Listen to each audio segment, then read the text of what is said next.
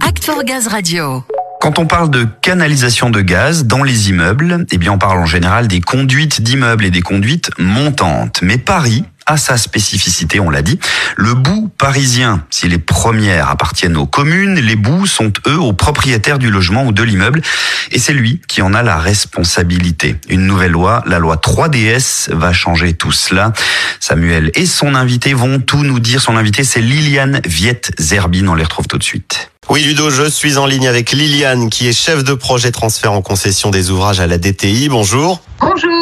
Liliane, cette loi, elle va amener du changement pour les propriétaires, certains, mais aussi pour GRDF. Qu'est-ce qu'elle prévoit concrètement, cette loi 3DS alors, il faut savoir qu'il existe en France plusieurs régimes de propriété concernant les canalisations de gaz dans les immeubles d'habitation. En très grande majorité, elles appartiennent aux autorités concédantes, hein, c'est-à-dire aux communes desservies par le réseau, parfois aux propriétaires de l'immeuble ou à la copropriété, voire même aux propriétaires du logement. Et cette loi 3DS du 21 février 2022, elle vise à clarifier ce régime de propriété des canalisations. Elle permet tout simplement leur transfert au réseau public de distribution de gaz.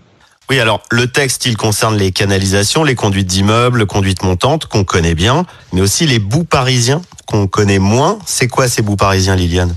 Alors c'est quoi ces bouts parisiens? Eh bien c'est la partie de la canalisation qui relie le robinet individuel d'arrêt du gaz, qui est situé dans les parties communes de l'immeuble, et le compteur individuel de gaz, qui lui peut être situé soit dans les parties communes, soit à l'intérieur des logements. Oui, on voit de quoi il s'agit. Ce sont ces conduites reliées à des compteurs apparents qu'on voit souvent sur les paliers ou dans les couloirs d'entrée dans les appartements parisiens. À qui ils appartiennent aujourd'hui, ces bouts parisiens?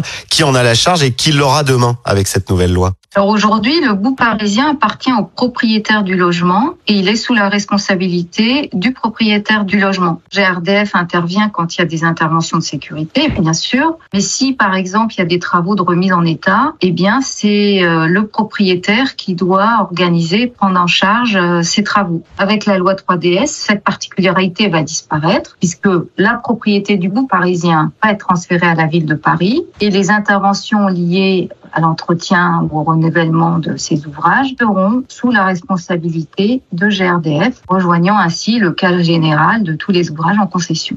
Voilà, il est là l'objectif de cette nouvelle loi, de légiférer sur cette spécificité, d'uniformiser d'une certaine façon et de simplifier la gestion de ces conduites. Oui, c'était d'uniformiser et de permettre un transfert de propriété à la ville de Paris. Et pour ça, il est nécessaire d'avoir une loi. Ce transfert, il se fait euh, sans contrepartie et sans frais pour le client. Il a cependant jusqu'au 31 juillet 2023 pour s'opposer à ce transfert de propriété s'il ne souhaite pas euh, transférer ce, petit bout de canalisation qui lui appartient à la ville de Paris. Et dans ce cas, il conservera la responsabilité de son bout parisien. Et s'il ne s'y oppose pas, qu'est-ce qui va se passer? Qu'est-ce qui va se mettre en place à partir du 1er août 2023 Et qu'est-ce que ça impliquer pour GRDF euh, au 1er août 2023, euh, le bout parisien sera transféré à GRDF. Une visite préalable au transfert sera organisée par GRDF dans certains cas.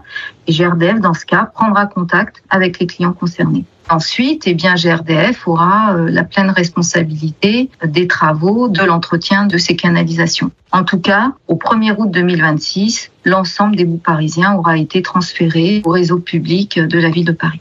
Oui, un gros chantier en perspective. 44 000 immeubles sont concernés par ces bouts parisiens dans la capitale.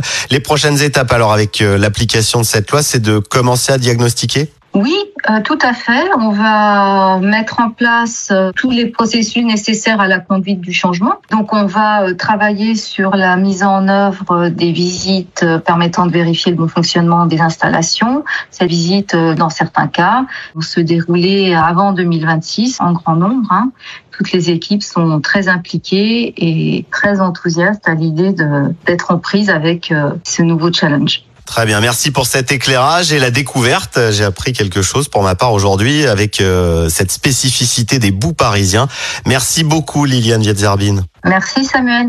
Très bien, merci à vous. Ceux qui sont concernés ou intéressés, eh bien sachez que vous pouvez retrouver toutes ces informations dans l'article Bout parisien sur la page Act for Gaz. Oui, tout y est expliqué, c'est très clair. Il y a même le lien vers le texte de loi, Ludo.